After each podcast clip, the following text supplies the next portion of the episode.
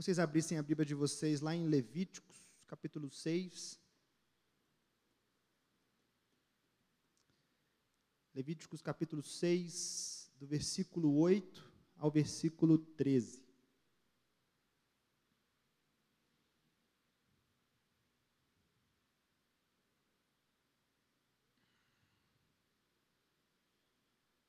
Levíticos capítulo 6, do versículo 8 ao versículo 13.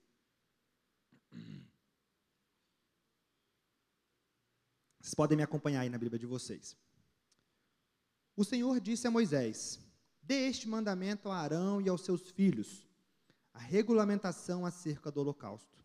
Ele terá que ficar queimando até de manhã sobre as brasas no altar, de onde o fogo terá que ser mantido aceso. O sacerdote vestirá suas roupas de linho e os calções de linho por baixo, retirará as cinzas do holocausto que o fogo consumiu no altar e as colocará ao lado do altar. Depois trocará de roupa e levará as cinzas para fora do acampamento, a um lugar cerimonialmente puro. Mantenha-se aceso o fogo no altar, não deve ser apagado. Toda manhã o sacerdote acrescentará lenha, arrumará o holocausto sobre o fogo e queimará sobre ele a gordura das ofertas de comunhão. Mantenha-se o fogo continuamente aceso no altar, não deve ser apagado. Pai, nós queremos colocar nesse momento os nossos corações, a nossa mente nas tuas mãos. Que o Senhor possa continuar presente aqui, Pai, que o Senhor receba os nossos louvores, a nossa adoração, que possamos sentir tua presença, sabendo que o Senhor tem algo a nos falar. Tira agora, ó Pai, qualquer coisa que venha tirar a nossa atenção, tirar, ó Pai, o nosso foco, para que o Teu Espírito tenha total liberdade, ó Pai, para vir de encontro à nossa mente, ao nosso coração. Me usa, ó Pai, como Teu servo, para poder compartilhar, ó Pai, com a igreja, com a juventude, aquela palavra que o Senhor já falou meu coração. E que o Senhor, Pai, possa tornar essa noite uma noite especial, ó Pai, como são todos os nossos dias ao Teu lado. Em nome de Jesus, Pai, se faça presente aqui se faça presente no meio de nós, Deus. É isso que pedimos e clamamos nesse momento. Em nome de Jesus. Amém. Quero com, conversar com vocês hoje um pouquinho sobre mantendo o fogo aceso continuamente. Quando a gente lê o livro de Levíticos, a gente vê que é um livro que tem muita norma, muita regra. Basicamente, Levítico é, um, é sim um, um livro de instrução, né, a, a palavra Levítico não necessariamente seria o melhor nome dado a ele, até porque a, a, as orientações, a maior parte das orientações do livro se diz respeito ao sacerdócio, né, aqueles que tomariam conta do tabernáculo e, e das ofertas, enfim.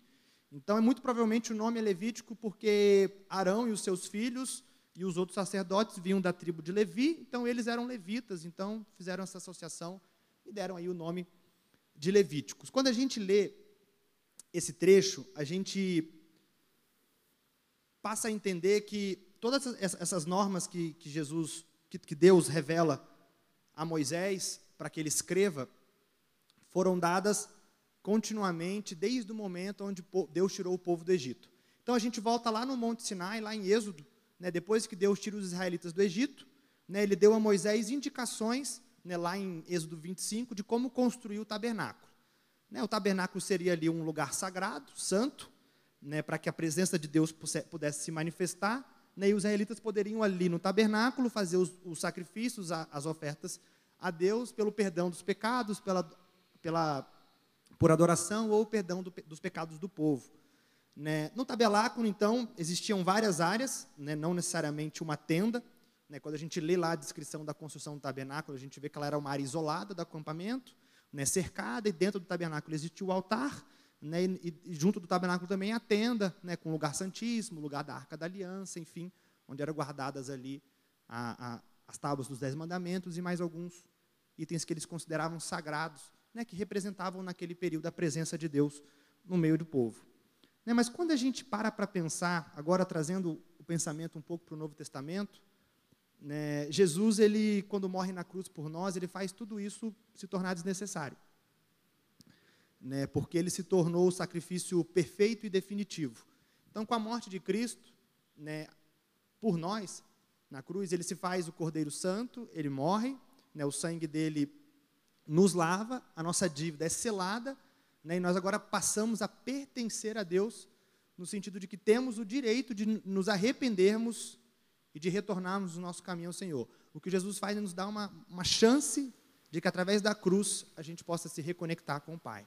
Então não há mais a necessidade de sacrifícios, de holocaustos, de um lugar que, que, que represente a presença de Deus, né, um lugar onde a gente tenha que fazer sacrifícios, não. Hoje nós temos o Espírito Santo que habita em nós, que foi dado por Jesus como promessa, e nós passamos a ser o altar.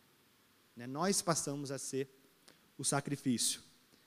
Então Jesus, ele substituiu todos os holocaustos. Jesus é o Cordeiro de Deus, enviado para a salvação do mundo. Então Jesus ele cumpre todas as funções que um tabernáculo poderia cumprir, mas agora dentro dos nossos corações. A gente pode ter essa afirmação por Paulo lá na carta aos Hebreus, no capítulo 9, né, versículo 11 e 12. Né, nesse texto que nós acabamos de ler, então, é um trecho bem específico sobre a regulamentação, que vai do primeiro capítulo de Levíticos até o 7, né, nós lemos um trecho do 6, sobre a regulamentação do cuidado né, que os sacerdotes tinham que ter com o altar, onde eram realizados os sacrifícios. E a gente vê que é uma questão muito específica na manutenção do altar, que é uma palavra muito direta de Deus, que o fogo, a chama do altar, nunca pode ser apagada. Ela precisa ser mantida sempre, sempre acesa. E é sobre isso que nós vamos conversar hoje. Né? Como nós podemos fazer para manter a chama do nosso altar constantemente acesa? Como que a gente pode manter a brasa do nosso coração sempre ardente? Né? Como a gente pode manter a presença viva de Deus nas nossas vidas? Então, o texto ele nos dá três representações muito importantes para a gente pensar um pouquinho junto aqui. A primeira delas é o altar e os sacerdotes. Né, o tabernáculo era uma espécie de templo móvel. Né, quando Jesus dá a direção lá no Sinai para Moisés de construir o tabernáculo, né, ele dá as instruções, tudo direitinho. E enquanto o templo não era construído, o tabernáculo ele era montado e desmontado, montado e desmontado à medida que o povo ia andando no deserto, sempre lá seguindo as orientações, sempre seguindo aquilo que Deus ia orientando.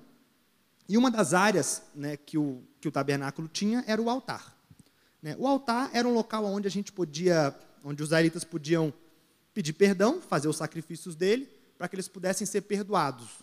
Naquele período, existia um intermediário entre Deus e o povo, que eram sacerdotes, pessoas também escolhidas por Deus para organizar e fazer a manutenção do tabernáculo e, e, tornar possível que o altar estivesse limpo, né, sem impurezas, tudo estivesse organizado, para que o sacrifício pudesse ser realizado. Esses sacrifícios eram feitos diariamente, né, qualquer um que cometesse pecado e quisesse pedir perdão pelos seus pecados, teria que ir lá até, até o, o altar e, e fazer o, a, a, o sacrifício.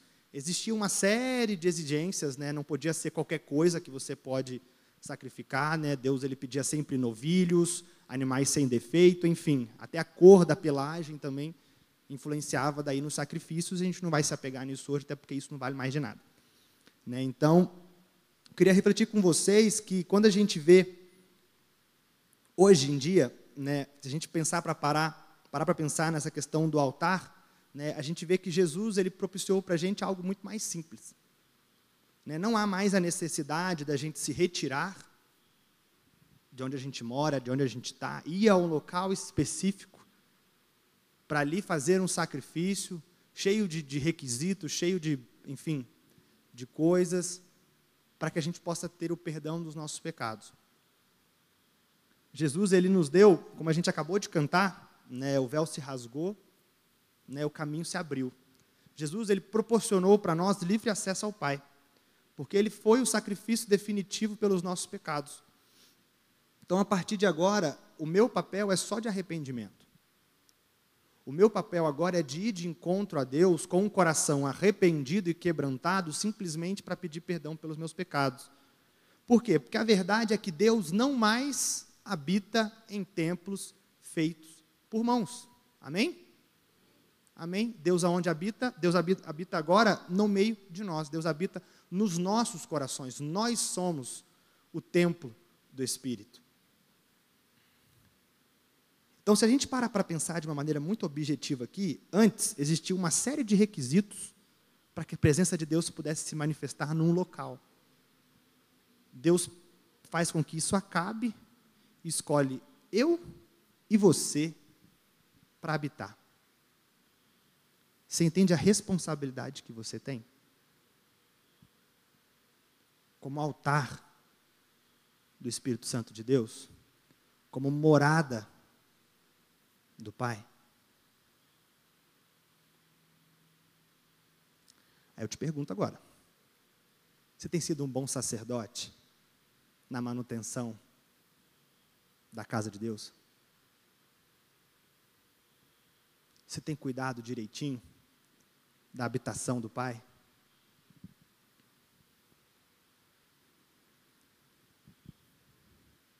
Os prédios que a gente chama de igreja, ou seja lá o que for, são lugares onde nós nos reunimos, como esse aqui. A razão de existir um altar como esse daqui, ele existe simplesmente para que todos que estiverem aqui num dia de igreja cheia possam enxergar e cultuar de uma maneira confortável, enxergando tudo o que está acontecendo, né? enfim, tendo ali um ambiente de culto agradável. Mas a gente não pode olhar para isso aqui e achar que isso aqui é um altar que existe algo de sagrado nisso daqui, que existe algo de especial. Isso aqui é simplesmente um prédio. São quatro paredes. Se um dia essas quatro paredes deixarem de existir, como a gente tem em alguns países, e a igreja acabar, isso mostra para nós que a igreja nunca existiu. Porque não existem mais ambientes sagrados. Existe agora moradas do Pai, que sou eu e você. Não há nenhum poder especial.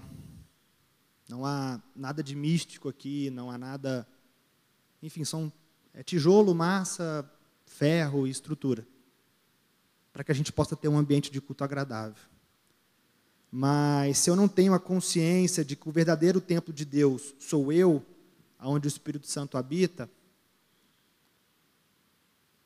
eu vou ter dificuldades de entender o meu papel nisso tudo que Deus tem me proporcionado. Inclusive no sacrifício de Jesus, que propiciou para nós que um véu se partisse, que um templo se partisse o meio. Como ele falou, né, o templo será destruído e reconstruído em três dias. Por quê? Porque o que era material se desfez, não tem mais valor. Ele, que se fez Deus, e veio até nós, ressuscitou.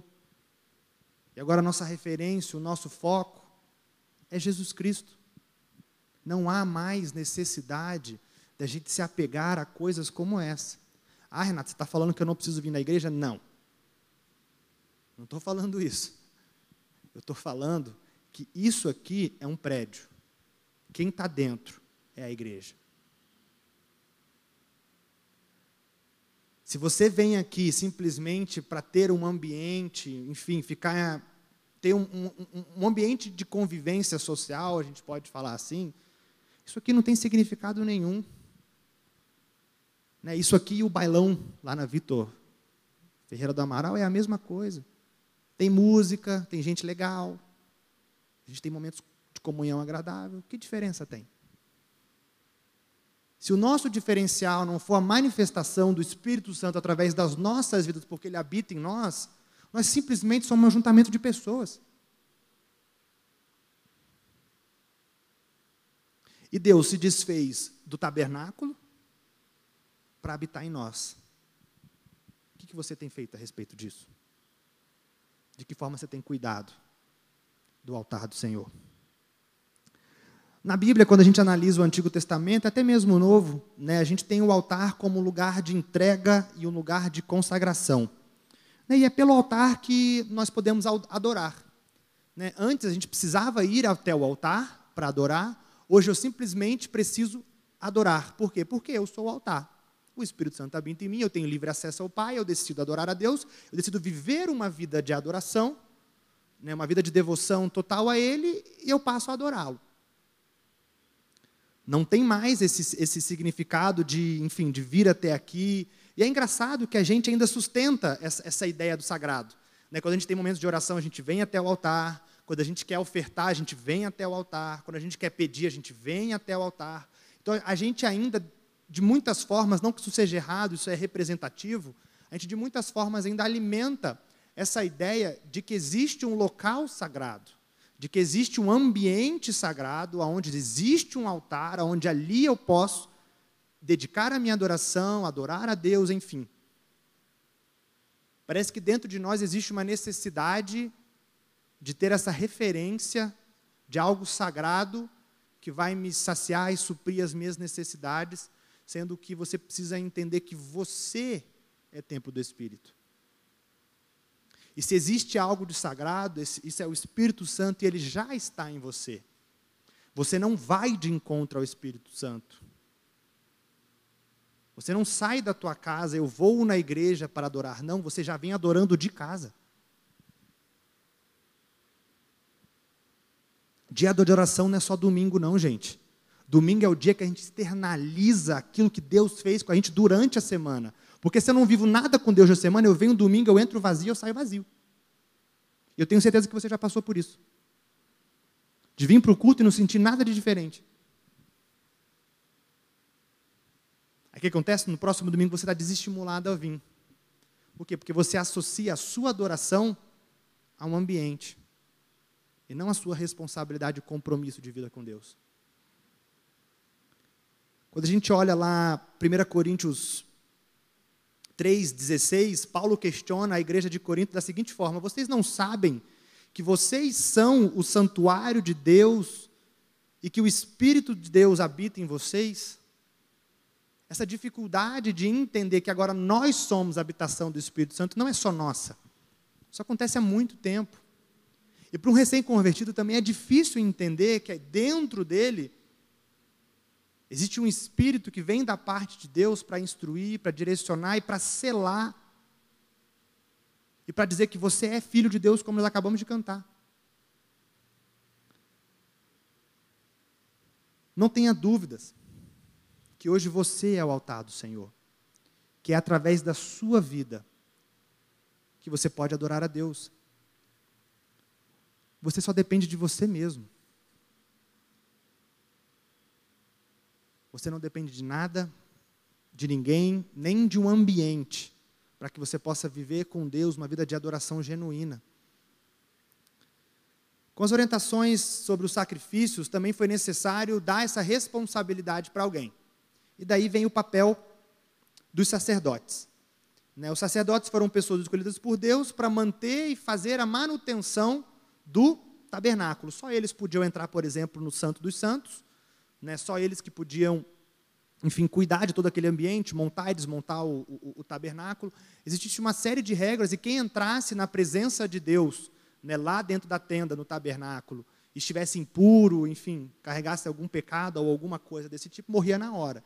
Né? Então, é, é, algo assim que a gente lê lá né, no, no, no, Antigo Testamento e, enfim, graças a Deus isso não precisa mais, porque se a gente tivesse que vir santo, imaculado aqui para a igreja, acho que estaríamos todos mortos agora nesse momento, né? Então seria um suicídio coletivo aqui.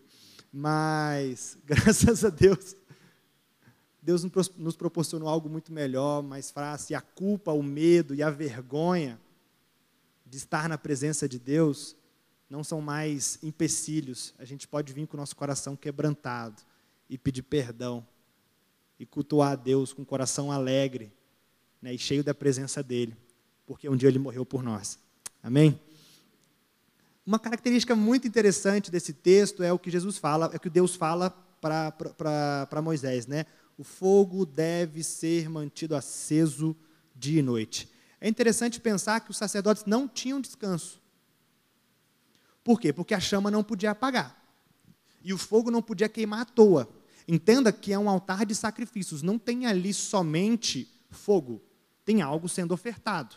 Então, o tempo todo precisava ter manutenção, precisava tirar as cinzas, precisava colocar um novo sacrifício, e a chama não podia apagar. A chama precisava continuar ardendo. Então, a chama precisava ser acesa continuamente, ser mantida acesa continuamente. Então, os sacerdotes tinham essa função e não podiam fazer isso de qualquer forma. Quando a gente lê o texto ali, até para tirar as cinzas, eles tinham que colocar uma roupa especial para isso, ir lá tirar as cinzas, botar a cinza do lado do altar, trocar de roupa, pegar essa cinza e jogar lá no local específico, separado, para receber as cinzas que um dia passaram pelo altar. Né? Nunca vi tanta importância para cinza, mas deve ter uma explicação para isso. Né? Então, para oferecer o sacrifício não era diferente. Roupas de linho, tecidos finos, os sacerdotes precisavam estar apresentáveis para entrar na presença de Deus. E a, pre a preocupação dos sacerdotes em manter o fogo aceso e não apagar de forma nenhuma era uma maneira de mostrar ao povo de Israel, né, era um sinal né, da necessidade que o povo de Israel tinha que ter de constante comunhão com Deus. O fogo representa a presença de Deus. O fogo no altar representa que Deus está ali. Né, não é a primeira vez que Deus se manifesta como fogo. Enquanto não tinha o tabernáculo, Deus guiava o povo pelo deserto, de noite como coluna de fogo e de dia como nuvem. E de muitas outras formas, Deus também se manifestou através do fogo e de coisas relacionadas ao fogo e muitas outras figuras também que Deus né, usa para poder falar falar conosco. Mas aqui, nesse texto, especificamente falando sobre o fogo que está no altar, esse fogo significa presença de Deus. Presença de Deus, de que Deus está ali e presença de Deus que é possível que eu peça perdão pelos meus pecados. É possível que eu possa ir lá oferecer um sacrifício e pedir desculpa, perdão a Deus para que eu possa retornar e manter minha comunhão com Ele. Jesus também, de uma forma muito especial, quando morre na cruz também, ele faz com que não seja mais necessário que a gente tenha esse intermédio. Né? Algumas religiões cristãs ainda mantêm essa necessidade de alguém que vai me reportar a Deus. E, infelizmente, algumas evangélicas, não vou falar protestante, vou falar evangélica, ainda também têm retornado essa figura, vou chamar de sacerdotal. Né? Não sei se vocês já ouviram isso em algum momento, né? alguém dizendo assim, nossa, eu vou lá naquela igreja lá porque quem vai pregar vai ser o pastor tal. E eu preciso receber uma benção. Né? Eu vou lá na igreja tal porque quem vai ministrar é a pessoa tal, eu preciso lá me encher do Espírito. Eu vou lá na igreja tal porque o pastor tal vai orar por mim. Querido, isso não é mais necessário não. A sua oração tem o mesmo poder que é a oração de qualquer um, porque um coração contrito e quebrantado, como Davi fala lá nos Salmos, Deus não desprezará. A mesma motivação que você tem para ir a algum lugar ouvir a palavra de alguém, dobre o seu joelho. Fala você mesmo com o Pai. Ele está pronto para te ouvir.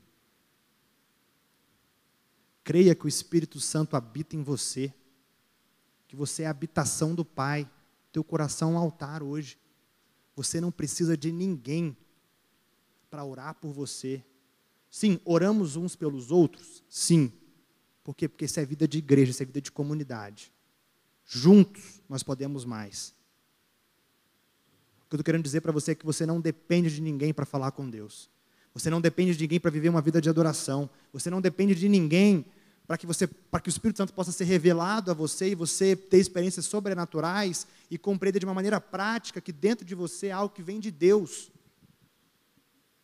Deus te deu poder, te deu autoridade, usufrua disso. Cristo te proporcionou isso. Não há mais necessidade de um sacerdote intermediano, porque Cristo é o sumo sacerdote. E hoje nós cremos na no sacerdócio universal dos crentes, essa é uma das nossas doutrinas batistas, que é o quê? Cada crente um sacerdote. Por quê? Porque isso foi partilhado com todos nós. Não há mais necessidade de alguém fazer por você aquilo que você mesmo pode fazer. Quebra essa cultura em nome de Jesus de figuras sacerdotais, isso não existe mais, gente. É o que eu sempre falo, se tem a foto do pastor na igreja, não vai lá não. Já é um ponto negativo. Não estou falando mal de igreja nenhuma, mas se o centro, se o foco, se a figura principal, se a imagem que está sendo passada não é de um evangelho que nos proporciona liberdade através de Cristo Jesus, é prisão. O que Jesus faz quando morre na cruz é jogar fora toda a religiosidade, por quê? Porque aquilo não vale de nada. Como eu disse, se essas paredes deixarem de existir, nós precisaremos continuar existindo como igreja. Do contrário, nós nunca fomos igreja. Quando a gente olha lá em Hebreus 10, deixa eu pegar um celular que é mais rápido. Hebreus 10, versículos 10 e 12, Paulo fala algo muito interessante.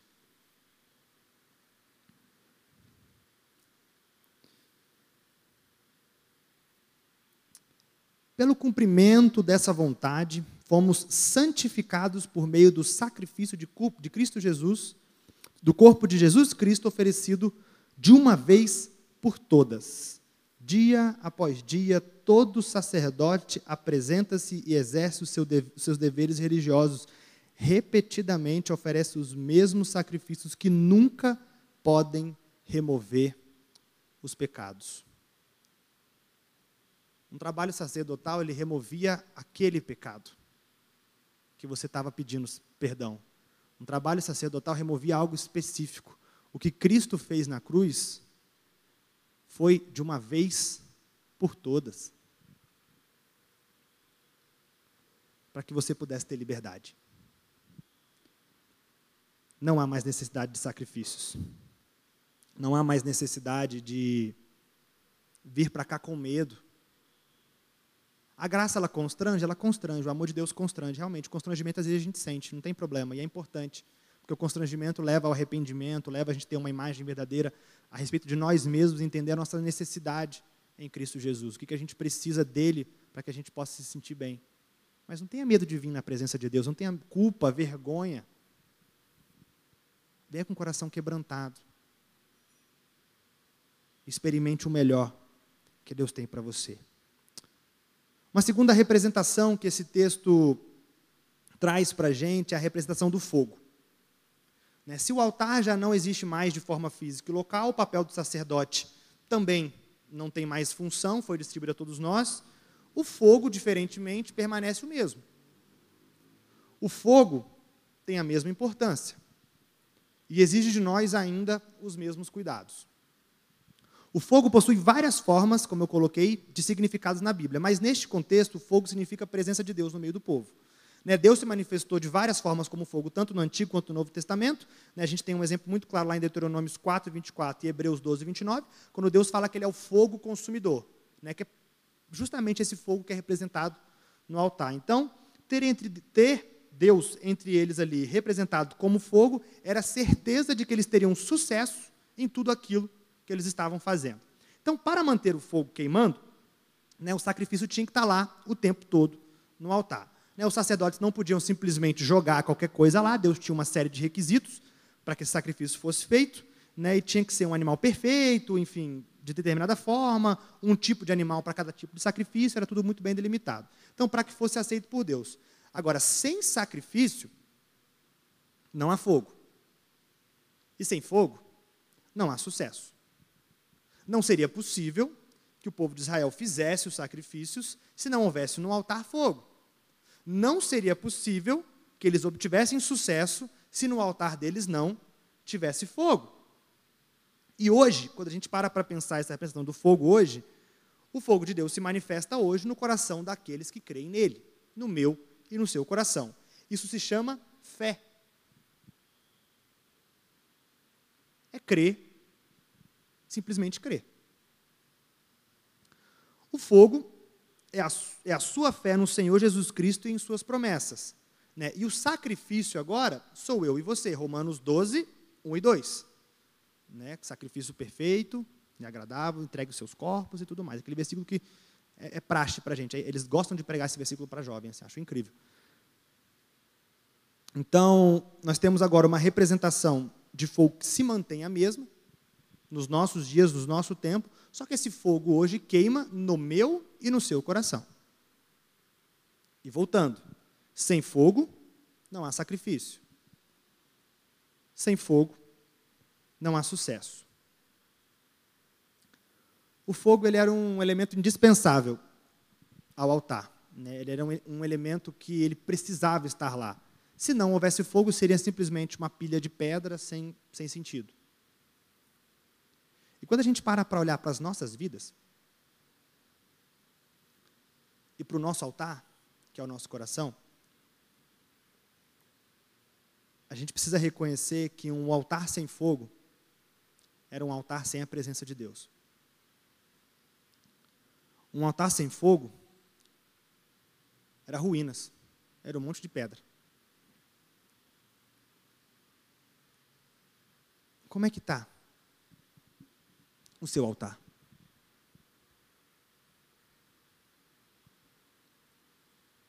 Como é que está a sua adoração a Deus? Como é que estão os seus sacrifícios? Suas ofertas? Como é que está a sua vida? Fogo sobre o altar era a confirmação da aceitação de Deus e do sacrifício recebido. Quando o fogo consumia aquela oferta, o povo entendia que o perdão tinha sido concedido por Deus. Fogo em nosso altar, no nosso coração, hoje, significa fervor, dedicação, entusiasmo e presença de Deus viva. Não tem como a gente falar de fogo sobre o altar e não refletir a respeito das nossas vidas. Como que está o seu altar hoje? Está aceso? Está apagado? Está frio? Só tem cinzas? Como esperar que Deus se empolgue com o nosso culto, com a nossa vida, se nós não nos empolgamos com a Sua presença? E eu estou falando aqui de indiferença, né, que às vezes recai sobre a nossa adoração. E pode tornar infelizmente, a nossa estadia aqui na igreja como um compromisso social, ao invés de um ato de adoração. É, é aquilo que o pastor Valdo sempre fala no início do culto. Vocês vieram aqui para uma grande celebração ou para uma atividade religiosa?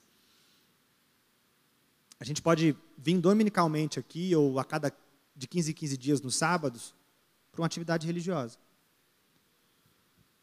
Mas eu posso vir aqui também, toda vez que eu me colocar diante de Deus, para adorar a Ele de uma maneira sincera, com meu coração em chamas.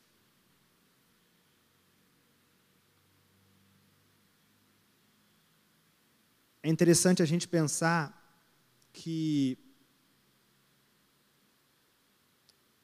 eu já ouvi, não quero expor ninguém aqui, mas já ouvi algumas pessoas reclamando de determinados cultos, inclusive do nosso, sendo bem honesto aqui, mas também de outras igrejas. Ah, não, eu não vou naquela igreja não, porque ah, lá o culto é muito frio. Ah, não vou naquela igreja não, porque lá eles só cantam música antiga. Ah, não vou naquela igreja não, porque lá não tem a presença de Deus. Eu tenho muita dificuldade com críticas como essa. Mas muita mesmo. Porque eu não consigo entender e compreender a presença de Deus atribuída a um local, a alguma coisa ou a um tipo de prática que uma igreja tem ou deixa de ter. Gente, vocês já viram aqueles vídeos na Angola? Lá na África, naqueles países da África, que o povo anda quatro horas até a igreja mais próxima, descalço, num sol da África. Quatro horas.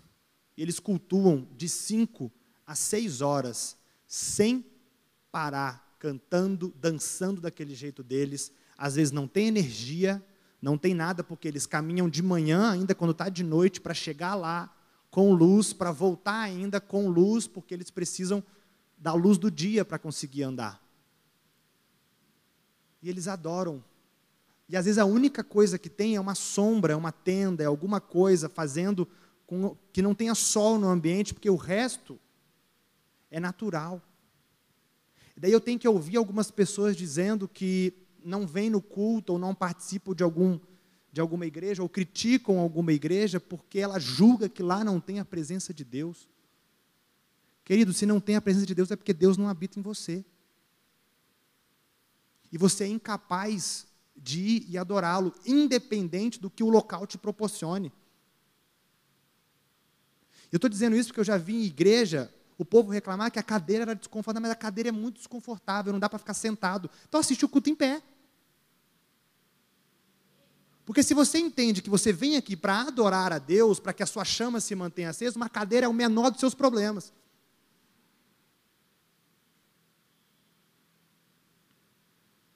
Então não dá para entender um altar sem fogo. Quando eu preciso manter a chama acesa. Porque se eu coloco exigências para adorar a Deus, eu não quero adorar a Deus, eu quero algo que eu quero consumir. Você é um consumista de adoração. Você não é um adorador. E Deus busca Adoradores que o adorem em espírito e em verdade. O adorador que adora em espírito e verdade, ele anda cinco horas no sol, descalço, para cultuar. Mesmo que ele pudesse cultuar em outro lugar, mas a, a vida em comunidade é importante. Isso aqui que nós estamos fazendo é de extrema importância. Por quê? Porque uma brasa sozinha não faz sacrifício. Quem aqui faz churrasco? Acende churrasqueira. Poucos. Quem aqui já viu churrasco? Uma churrasqueira sendo acesa. Obrigado. É possível fazer churrasco com uma brasa só? O que acontece quando você coloca todas as brasas ao mesmo tempo espalhadas na churrasqueira? Você consegue ficar cinco segundos com a mão dentro da churrasqueira? Então a gente precisa entender que quando o meu coração está em chamas, do Tiago está em chamas, do André está em chamas, do Israel está em chamas, do Mateus está em chamas, da, da Juliana, da Nathalie, da Natália, a gente vai incendiar esse lugar. Agora, se eu venho para cá com a minha chama apagada, a gente vai vir aqui fazer alguma coisa que, enfim, não é adoração. Então não tem significado. Um ambiente de culto se torna espiritual porque eu sou espiritual, não porque ele é espiritual. Eu sou o adorador. Sou eu que proporciono a adoração. Entenda de uma vez por todas que um local não vai te proporcionar aquilo que é responsabilidade sua, aquilo que é compromisso seu. Se o culto não lhe agrada, cultue a Deus de uma forma que você ache confortável, de uma forma que você acha que você deve fazer. Ai, mas ninguém levanta a mão, levanta a sua mão em nome de Jesus. Ah, mas ninguém fala aleluia, fala aleluia. Dê glória a Deus, você tem liberdade, por quê? Porque a cruz te proporciona isso. Não enfraqueça a chama que arde no seu coração. Contagie o ambiente com o espírito que habita em você e torne todos os lugares onde você pisa locais de adoração e de espiritualidade profunda. Por quê? Porque depende só de você. Só de você. Como um Deus vivo pode receber adoração sem vida? O vigor, a adoração, a qualidade do nosso culto depende só de nós. Nem de nada, nem de ninguém. Depende do meu e do seu coração, ardendo pelo Espírito. E a gente precisa entender que algumas coisas enfraquecem e apagam esse fogo. Por exemplo, o orgulho apaga o fogo. As cinzas que estão lá, coisas do passado, apagam esse fogo. Uma crítica exagerada, colocar defeito, colocar, enfim, questões que não estão relacionadas a, a algo que vai melhorar ou diminuir minha adoração, pelo contrário, apenas vai me cegar para algo que é muito mais humano do que divino, apaga essa chama. As nossas exigências apagam essa chama. O nosso pecado apaga essa chama. Qualquer coisa que esteja no altar, que não seja sacrifício, ou seja, que não venha da sua própria vida, mas que sejam coisas que você coloca no lugar de sacrifício, apagam e enfraquecem a chama impedem o fogo de queimar livremente. E esse fogo, queridos, está dentro de você. Pronto para consumir destruir todos os obstáculos em seu caminho. Por quê? Porque Deus é fogo consumidor. Quando o fogo de Deus é derramado, ele quebranta por completo, ele não quebranta metade, ele não quebranta, ele consome tudo. Não tem barreiras. Por isso, não deixe essa chama se apagar, não. Sustente essa chama acesa. Sustente o seu espírito de adoração. Viva uma vida de adoração para que a gente possa aqui no domingo, no sábado, nos nossos momentos de comunhão e adoração, nas nossas células, simplesmente viver e experimentar mais do que essa chama que já arde no nosso peito durante a nossa semana, de uma forma mais intensa. Por quê? Porque a gente junta com outros. E assim a gente contagia.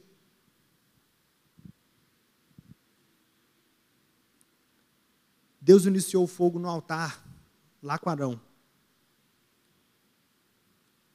Lá atrás. Mas os sacerdotes, eles tinham que manter aquele fogo queimando. O que, que você tem feito hoje? O que, que faz parte da sua vida hoje?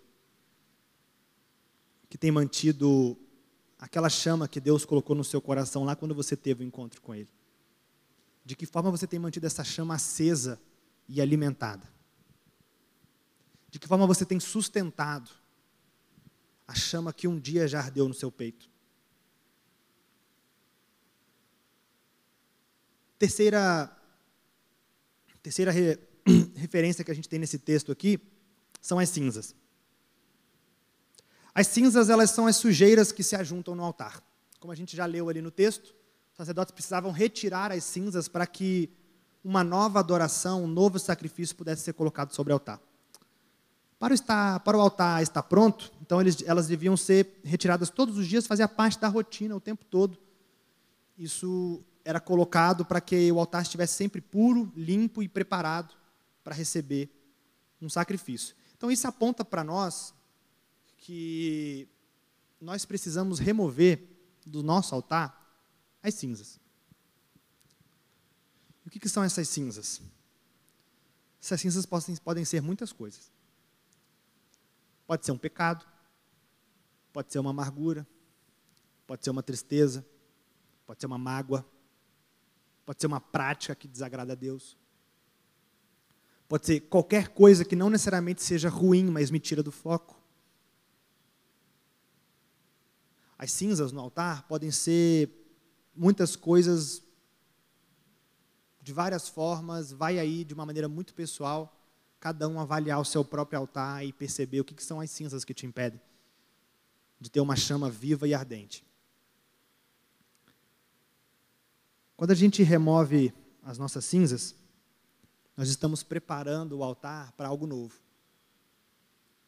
E é por isso que elas precisam ser removidas.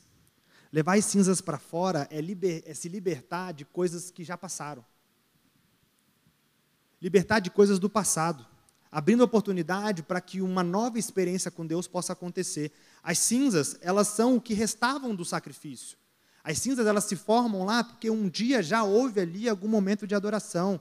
E as cinzas, elas representam aquilo que passou.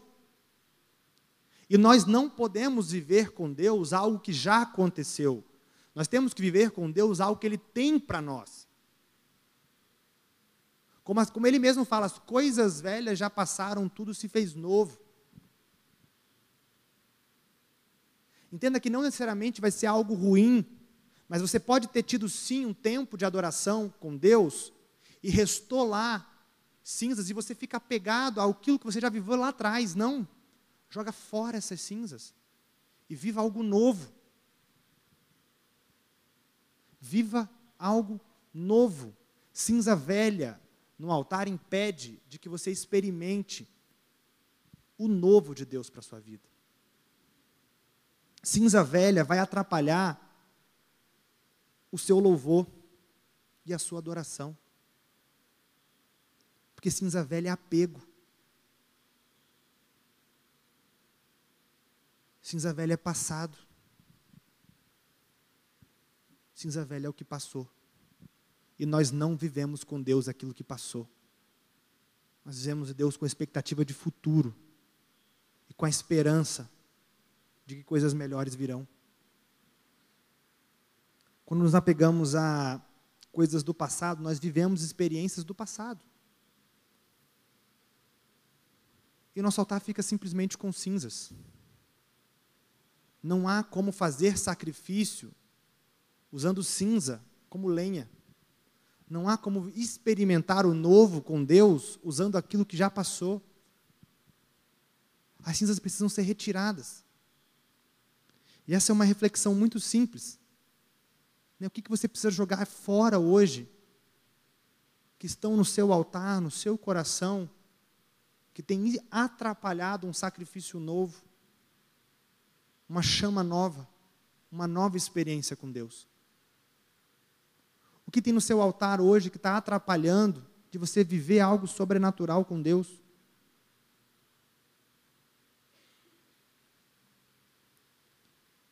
Quando a gente pensa no nosso altar, no nosso coração, como a gente falou lá no começo, a manutenção desse altar é o que vai proporcionar uma adoração genuína, sincera e verdadeira, e vai proporcionar que um fogo de Deus queime verdadeiramente nas nossas vidas. Então tudo está baseado em como está o seu altar. Talvez tem muito tempo que você nem o usa. Talvez ele esteja quebrado, sujo, inutilizado. Talvez ele esteja até novo, com etiqueta. Mas ele foi feito para que o fogo de Deus pudesse queimar. E queimar. E queimar constantemente. O seu altar não foi feito para ficar vazio, nem sujo, nem quebrado.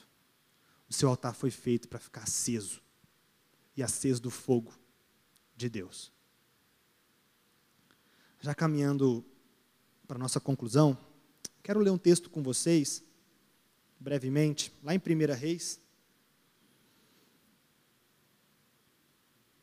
1 Reis, capítulo 18, versículos do 30 ao 39.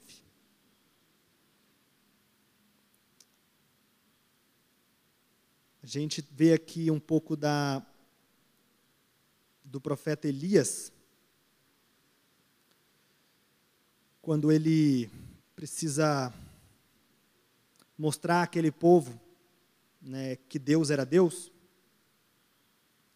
porque o povo já tinha abandonado a adoração a Deus, estava adorando a outros deuses, estavam adorando a outras coisas, e o altar do Senhor inclusive estava quebrado. Então, a partir do versículo 30, a gente tem ali o Elias chamando o povo para que eles pudessem presenciar quem era o Deus de Israel. Então, a partir do versículo 30, a gente tem bem assim: Então Elias disse a todo o povo: Aproximem-se de mim. E o povo aproximou-se, e Elias reparou o altar do Senhor que estava em ruínas depois apanhou doze pedras, uma para cada tribo dos descendentes de Jacó, a quem a palavra do Senhor tinha sido dirigida, dizendo-lhes: Seu nome será Israel. Com as pedras construiu um altar em honra ao nome do Senhor e cavou ao redor do altar uma valeta na qual poderiam ser semeadas duas medidas de sementes. Depois arrumou a lenha, cortou o novilho em pedaços e o pôs sobre a lenha. Então lhes disse: Encham água quatro, encham de água quatro jarras grandes e derramem-nas sobre o holocausto e sobre a lenha. Entenda que Elias aqui estava encharcando a lenha e encharcando a oferta. Quando a gente encharca a lenha, encharca a oferta, a gente dificulta que essa, que essa lenha se queime. Né? Façam, façam-na novamente, disse eles, e fizeram de novo. Façam-no pela terceira vez, ordenou, e eles fizeram pela terceira vez. A água escorria do altar, chegando a encher a valeta. À hora do sacrifício, o profeta Elias colocou-se à frente do altar e orou: Ó Senhor, Deus de Abraão, de Isaac e de Israel, que hoje fique conhecido que tu és o Deus de Israel e que eu sou o teu servo e que fiz todas estas coisas por tua ordem. Responda-me, ó Senhor. Responda-me para que este povo saiba que tu, ó Senhor, és Deus e que fazes o coração deles de volta para ti. Então o fogo do Senhor caiu e queimou completamente o holocausto, a lenha e as pedras e o chão, e também secou totalmente a água da valeta. Quando o povo viu isso, todos caíram prostrados e gritaram: O Senhor é Deus, o Senhor é Deus.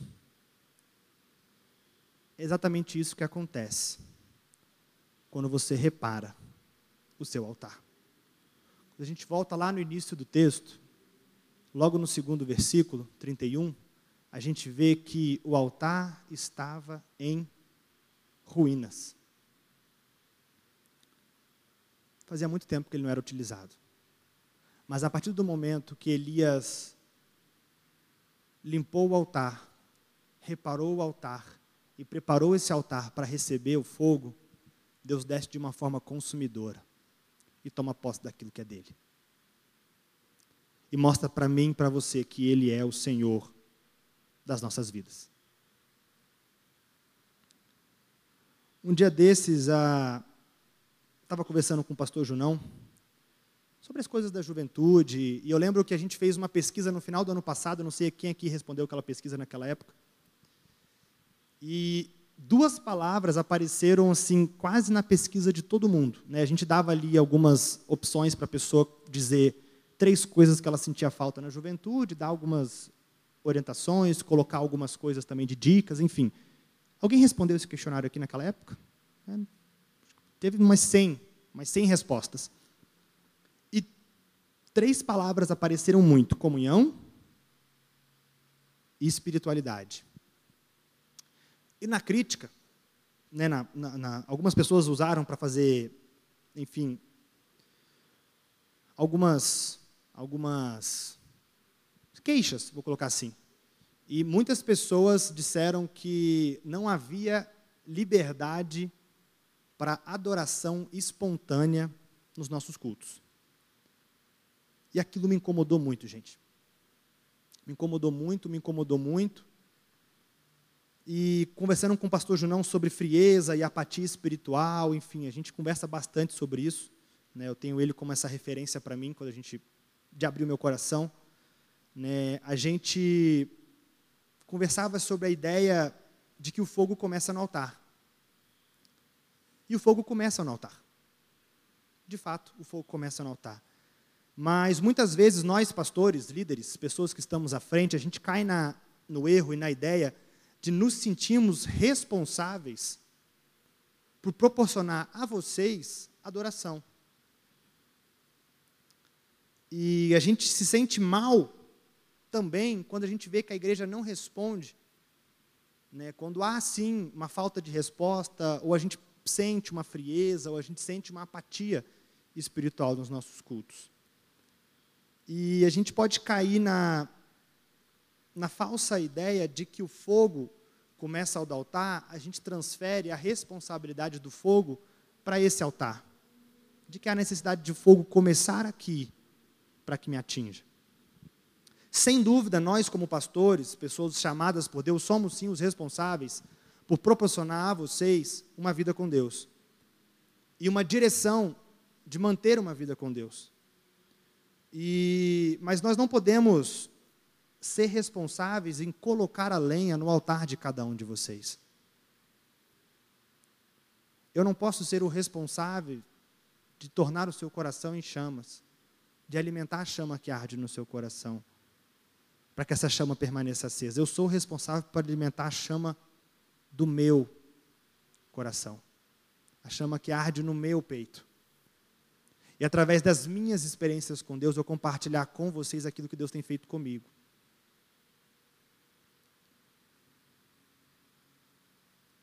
E eu penso que, como juventude, todos nós buscamos hoje, no tempo que a gente tem vivido, um culto mais espiritual.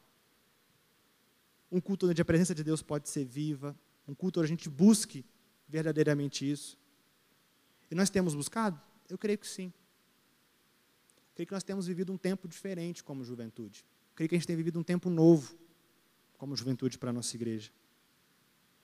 Mas, de qualquer forma, a nossa adoração será genuína e verdadeira quando todos nós viermos até aqui como juventude, como igreja, nas nossas células, no nosso dia a dia. vir aqui adorar a Deus e viver uma vida de adoração a Deus com o nosso altar em chamas. Não espere que eu, pastor Valdo, pastor Junão ou qualquer outra pessoa dessa igreja vá alimentar o seu altar. Isso não é possível. Não espere que você vá encontrar aqui na igreja um culto que vai proporcionar a você adoração. É você que vem aqui adorar a Deus. Sou eu que venho aqui adorar a Deus. O fogo precisa ser mantido aceso, a gente precisa estabelecer essa consciência quando a gente vive como igreja.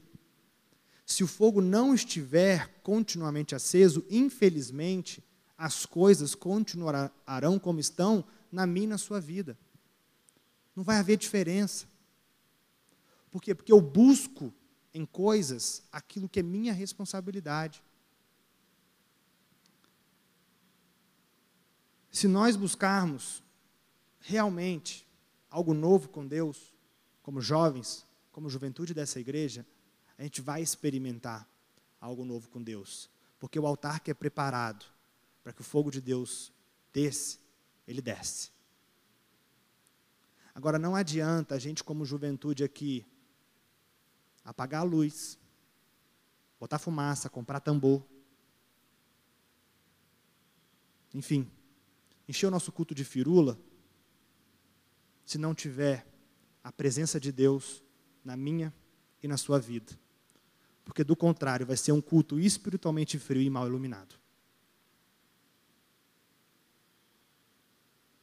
Esse lugar,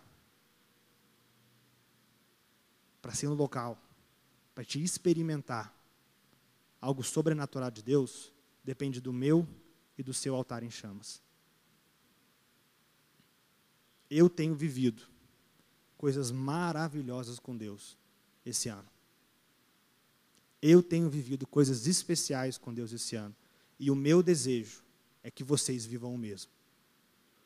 Mas eu preciso. E Deus precisa.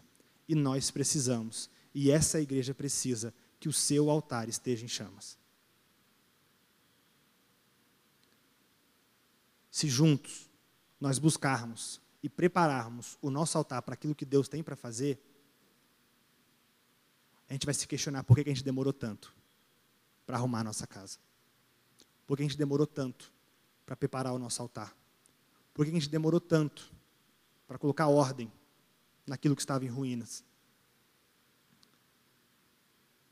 Se a gente manter o fogo aceso e nunca deixar apagar, a gente não vai ficar mais preocupado com luz, com fumaça, com tambor. A gente não vai mais ficar preocupado com banco que é desconfortável. A gente não vai se incomodar com mais nada disso. Por quê? Porque a gente vai vir para cá preocupado em externalizar aquilo que arde internamente. Eu entendo perfeitamente quando você, como jovem ou alguém que preencheu, que eu não estou acusando ninguém aqui, pelo amor de Deus, coloca lá que falta espiritualidade. E eu digo para você, falta mesmo. Mas por que que falta? Porque os nossos altares estão apagados.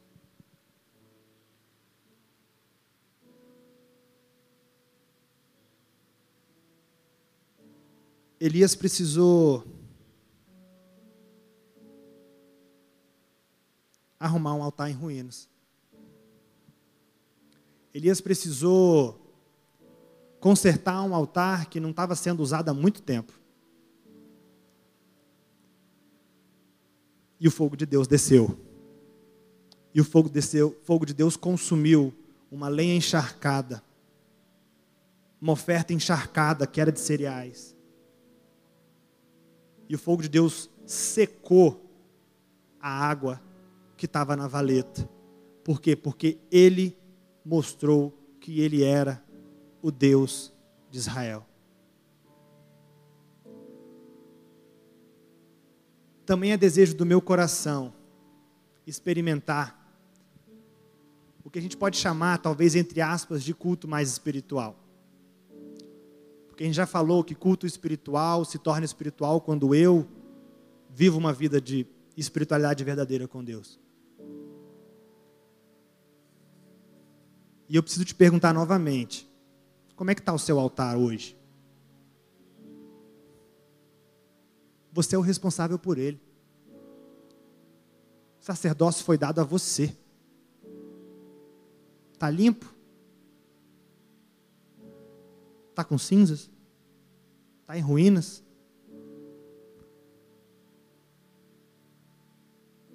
Desejo do meu coração é que a gente experimente como juventude um tempo de adoração e de busca e de presença de Deus, onde coisas, onde situações não sejam impeditivos, barreiras, não se transformem em cinzas, para que a gente possa experimentar um fogo vivo e ardente de Deus para nós. Entenda que se eu coloco exigências para adorar a Deus, eu estou preenchendo o altar com coisas que impedem o fogo de queimar. Se eu coloco que, que eu não estou satisfeito com determinadas coisas, eu estou dizendo que eu não estou preparado para receber aquilo que Deus tem para mim. O seu altar e a manutenção dele depende só de você. Se você deseja uma vida de adoração diferente, hoje é dia de limpar o altar. Hoje é dia de recolocar as pedras que estão fora, rearrumar a casa, colocar uma lenha nova e clamar ao Senhor Deus que derrame sobre nós um fogo consumidor que venha arder no nosso coração da mesma maneira que ardeu no dia que ele teve o um encontro conosco. Entenda que o Espírito Santo já habita em você,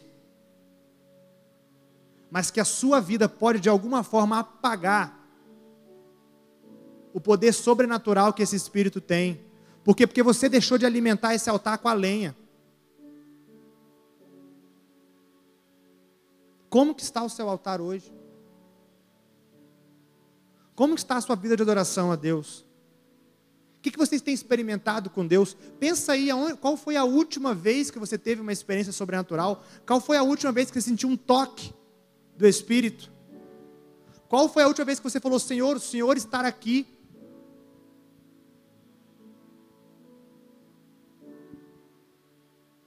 Mas pensa também, qual foi a última vez que você limpou o seu altar e você botou lenha nova para que o fogo queimasse?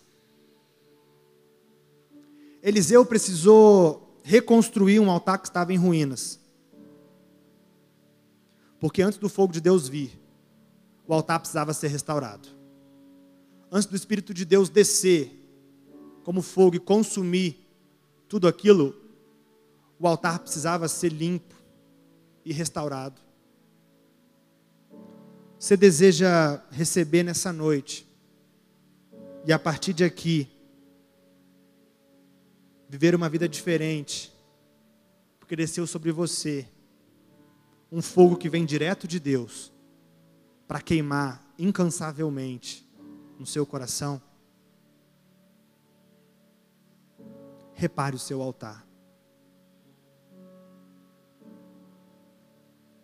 Repare o lugar onde é a habitação do Espírito. Tira fora o que de alguma forma está impedindo essa, essa, esse fogo de queimar livremente.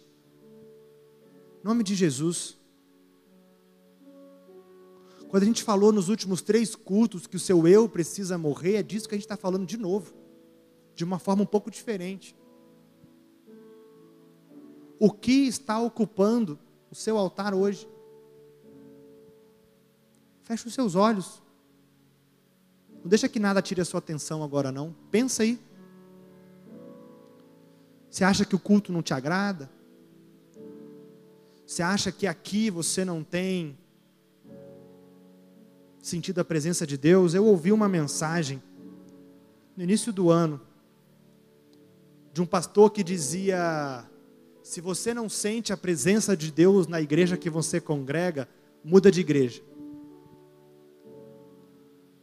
Essa frase me incomodou muito e eu fui orar.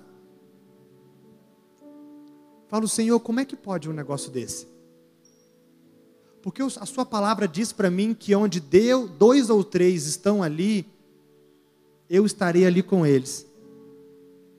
Eu não consigo entender, desculpa, eu não consigo entender mesmo, que a adoração, a presença de Deus, esse fogo consumidor que a gente acabou de ler, esteja retido a um lugar. Isso não faz o menor sentido.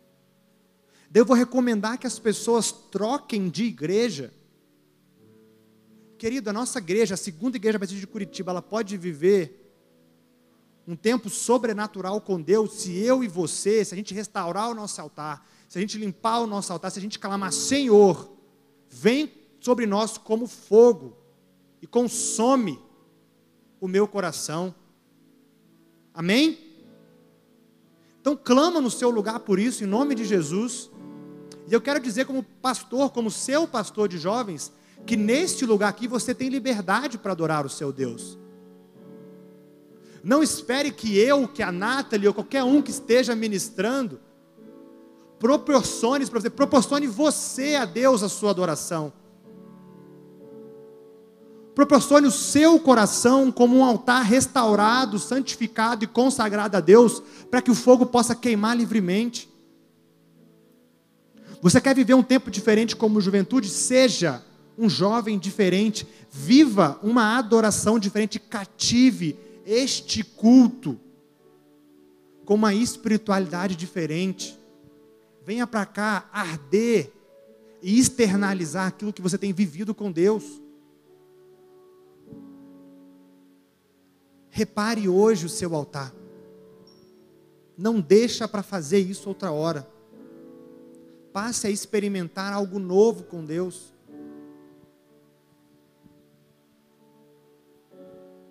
Eu sei que está redundante, que às vezes fica até repetitivo, mas não tem como. Enquanto nós não reestabelecemos o nosso altar, tudo continuará o mesmo. As suas expectativas serão frustradas, porque depende de você. Eu não posso fazer por você o que é sua responsabilidade, mas eu posso dizer para você: limpa o seu altar e deixa o fogo arder no seu peito. Eu quero com você viver um tempo diferente para a nossa juventude. Eu quero que você faça parte disso. Eu tenho orado incansavelmente por isso. Eu tenho orado dias e dias e dias. Eu sei que Deus tem algo novo para nós. Eu creio que Deus tem um tempo novo para a nossa juventude. Mas se nós permanecermos os mesmos, com os altares sujos, nós não experimentaremos algo novo. Em nome de Jesus. Eleve seus pensamentos, peça a Deus agora, para de uma forma muito sublime te ajudar a limpar o seu altar. E clame a esse Deus, mas clame do fundo do seu coração para que ele preencha o teu altar com fogo. Só assim nós poderemos viver um tempo diferente, como juventude, porque a nossa adoração não vai depender de um lugar, a nossa adoração vai depender apenas de nós mesmos e o Espírito Santo de Deus que habita em mim, você, fará maravilhas em nosso meio, porque esse é o nosso Deus. Acende um fogo em meu coração que eu não posso conter e nem controlar. Eu quero mais de ti, Deus. Eu quero mais de ti. Acende um fogo em meu coração que eu não posso conter e nem controlar. Eu quero mais de ti, Deus. Eu quero mais de ti. Acende um fogo em meu coração que eu não posso conter e nem controlar. Eu quero mais de ti, Deus. Eu quero mais de ti. Acende um fogo em meu coração que eu não posso conter e nem controlar. Eu quero mais de ti, Deus. Eu quero mais de ti. Não há outro lugar onde eu queira estar. Não há outro lugar, só em teu amor, em teu amor. Não há outro lugar, não há outro lugar, não há outro lugar que em teu amor, em teu amor. Hum. Nós nos colocamos de forma muito especial na tua presença agora, Deus. Pai, o Senhor conhece a realidade de cada coração aqui. O Senhor sabe, ó Pai, como está, ó Pai, o teu altar em cada uma dessas vidas. E nós clamamos nesse momento, Pai, em nome de Jesus. Nos ajuda a restaurar, nos ajuda a remover as cinzas. E nos perdoe, Senhor. Nos perdoe porque nós não temos mantido a chama acesa.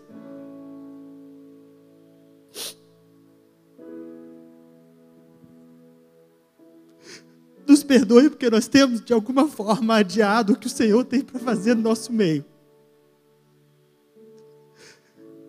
Nós não queremos mais esperar, ó Pai. Em nome de Jesus, acende os nossas, acende os nossos altares, Pai. Acende o coração de cada jovem aqui para que a gente possa experimentar.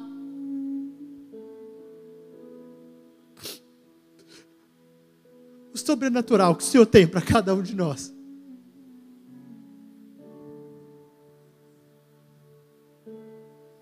Perdoe os nossos pecados, Deus. Perdoe as nossas falhas.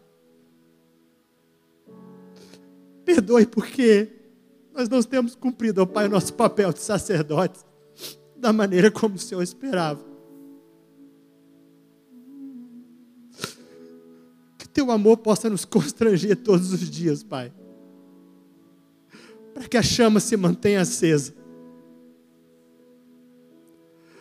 Para que a chama continue queimando.